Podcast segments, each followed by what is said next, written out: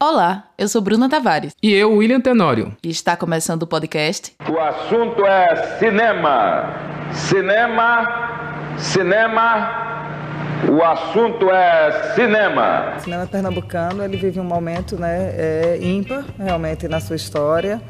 Né, a gente vem atravessando uma fase que ela já vai para além de um ciclo, né, porque o que a gente vê são já 15 anos desde que é, é, se deu a retomada do cinema pernambucano, que a gente tem como marco é, o baile perfumado. Lampião! Feito água!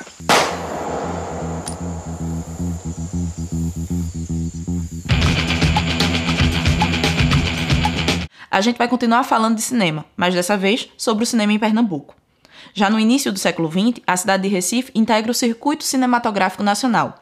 Alguns estudiosos apontam que isso só foi possível devido à localização geográfica da cidade, em volta de um porto muito movimentado e porta de entrada de muitas novidades que vinham da Europa. De, de fato, o que está por trás do ciclo do Recife é o cenário da cidade do Recife.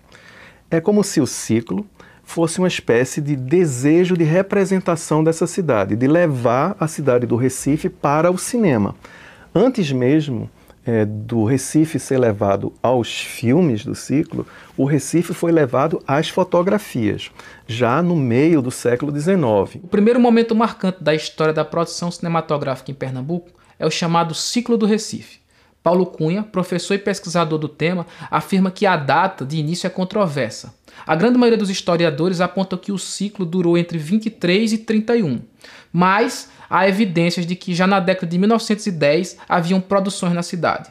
Nesse período foram lançados pelo menos 13 filmes, como A Itaré da Praia, de Ari Severo, e A Filha do Advogado, de J. Soares. Nenhuma outra região do Brasil conseguiu o mesmo feito, produzir tantos filmes num período tão curto. O ciclo acaba em 1931, com a chegada dos filmes sonoros dos Estados Unidos, técnica que os pernambucanos ainda não dominavam. Se a gente considerar o período que vai de 1910 a 1931, foram rodados no Recife 33 filmes, dos quais 13 longas de ficção é um volume altíssimo para os padrões de produção brasileiro desse momento, né? produção brasileira desse instante. A gente pode considerar, portanto, que o Recife foi uma espécie de expoente na produção cinematográfica é, no Brasil e na América Latina nesse momento da história. E nesse, nesses 13 é, filmes de ficção, que eram chamados, na verdade, de filmes de enredo, porque na época a gente não distinguia entre documentário e filme de ficção a gente distinguia entre naturais, que eram filmes documentais, e filmes de enredo, que eram os filmes de ficção. Portanto, se a gente considerar os 13 filmes de enredo, a gente vai ter aí também uma necessidade de mostrar a cidade do Recife e outros lugares de Pernambuco como lugares modernos, como lugares que estão passando por uma transformação. Bom, tudo isso vai ser interrompido a partir do momento da Revolução Tenentista, 1930 1931. Nos anos de 1940 e 1950, o ritmo das produções diminui, mas houve um grande investimento em formação. Importante notar que não há um vazio, mas uma diminuição se comparado ao período anterior. Até porque já existe uma cadeia cinéfila que preservou a memória e o desejo de realização no audiovisual, feito no Estado. Grande marco nesse período foi o filme O Coelho Sai, de Firmo Neto, com produção de Newton Paiva lançado em 1942, foi o primeiro filme falado produzido no Nordeste brasileiro, estrelado por Geninha Rosa Borges e Carlos Brasil. Tendo a tecnologia sonora desestabilizado o período anterior, agora o cinema em Pernambuco se reformula como uma ode à musicalidade, já que o título do filme é baseado numa música de Nelson Gonçalves que é utilizada na história. Entretanto, não há nenhuma cópia ou fragmento do filme, já que teria sido perdido num incêndio. Um dado interessante para essa geração é a ideia da cinefilia. A cinefilia é o quê? É a paixão pelo cinema. O movimento de cineclubes, que começa muito antes na Europa, não é? ele vai ter um marco nos anos 50 aqui. E é importante a gente resgatar esse dado histórico para poder compreender de que forma essa paixão pelo cinema, a discussão, esse olhar crítico vai formar uma geração que vai começar a produzir cinema dez anos depois, ou naquela mesma geração. Então, nos anos 50, em 1950, vai ser formado um cineclube, o Cineclube do Recife. Bonito perceber como os cineclubes e as mobilizações da época foram importantes para manter pulsante as discussões sobre o cinema. Nesse período de grande influência dos filmes estrangeiros no Brasil, essa foi a forma de resistência. Houve uma explosão de cineclubes na década de 1950. E, paralelo a isso, alguns filmes foram financiados pelo Instituto de Pesquisa da Fundação Joaquim Nabuco. Ruque Vieira e Linduarte Noronha, que embora não fossem pernambucanos, produziram no estado e se tornaram referência para a história do cinema nacional, para o cinema novo, para Glauber Rocha e tantos outros, com um estilo fotográfico e uma montagem própria, como em Aruanda, dirigida por Linduarte Noronha em 1960. A concepção fotográfica de Aruanda é absorvendo a luz local, né, dialogando com a fotografia, com a paisagem fotográfica local né, tentando estabelecer uma linguagem própria a partir de demandas que o próprio que o própria paisagem, que o próprio espaço dá, vai ser fundamental para Glauber Rocha. Ele escreve né, apaixonadamente, que ele diz que foi fundamental para ele, a importância dele ver esses filmes e dele dizer há possibilidade de se fazer um filme com a luz brasileira. Encontramos a luz brasileira. E esses filmes eles eram né, produzidos pela Fundação Joaquim Nabuco, né, e eram de alguma forma articulados e feitos aqui. Existia uma produção local, mesmo que a paisagem não fosse pernambucana, mas existia toda uma produção envolvida que era de Pernambuco e que trouxe de volta os olhares para a nossa região, os olhares para a cena pernambucana. Na década de 1970 e 1980, tem início um novo ciclo do cinema em Pernambuco, chamado Ciclo do Super 8. Para quem não conhece, o Super 8 é um formato cinematográfico desenvolvido nos anos 60 e lançado em 65 pela Kodak, como um aperfeiçoamento do antigo formato 8mm, mantendo a mesma bitola, mas melhorando a qualidade da imagem e permitindo a gravação sincronizada no som.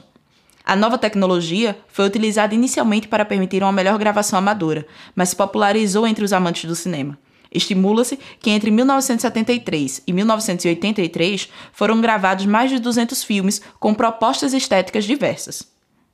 Os filmes mais significativos do período são O Palhaço Degolado, de Omar Muniz de Brito, Esses Onze Aí, de Paulo Cunha e Geneton Moraes Neto, Valente é o Galo, de Fernando Spencer, El Barato, de Kátia Menzel, Estética do Camelô, de Paulo Bruschi e Daniel Santiago, e A Morte no Capibaribe, de Paulo Caldas, considerado o último filme do ciclo. E aí, em 1977, vai surgir no, no Recife o chamado Grupo 8. Então, o que era esse Grupo 8? Era esses realizadores começaram a perceber que é, eles tendo uma associação, eles podiam trocar informações, é, podia haver permuta de experiências e o grupo 8 também vai se lançar na organização de mostras e festivais e também na realização de cursos para os interessados em Super 8. Então eles vão, embora antes já tinha é, alguém, um ou outro que faziam pequenos cursos de, de, Super 8, mas o Grupo 8 vai tornar constante essa realização de cursos e todo curso, no final, inclusive, tinha a produção de um filme pelos alunos. Ou seja, então o Grupo 8 ele atua também assim como uma espécie de é, formador né, de super oitistas e também é, de congregação, porque aí você tem troca de informações, então os festivais que tá, estavam é, acontecendo, onde poderiam os filmes ser exibidos, então esse grupo 8 vai ter uma importância grande nesse panorama do Super 8 em Pernambuco. Esse foi o embrião da brodagem pernambucana.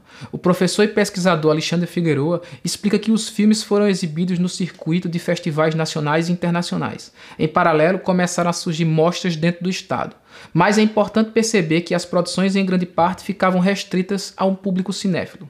Aos poucos, a Kodak foi perdendo interesse em vender e revelar as películas. Filmar em Super 8 foi ficando cada vez mais caro e os espaços de exibição mais escassos.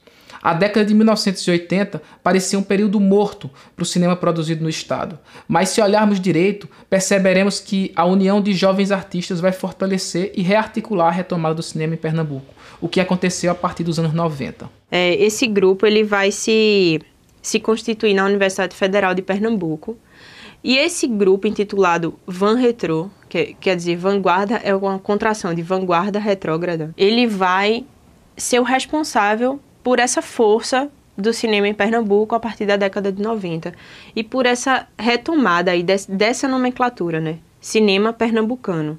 Porque é assim que o cinema, a partir do baile perfumado, todo o cinema produzido em Pernambuco vai ser rotulado como cinema pernambucano. Sim, o Baile Perfumado de 1995, dirigido por Lírio Ferreira e Paulo Caldas, é o marco da retomada do cinema em Pernambuco. O primeiro longa produzido no estado depois de 30 anos. Reuniu novamente vários integrantes da Van Retro, que haviam se dispersado depois da faculdade.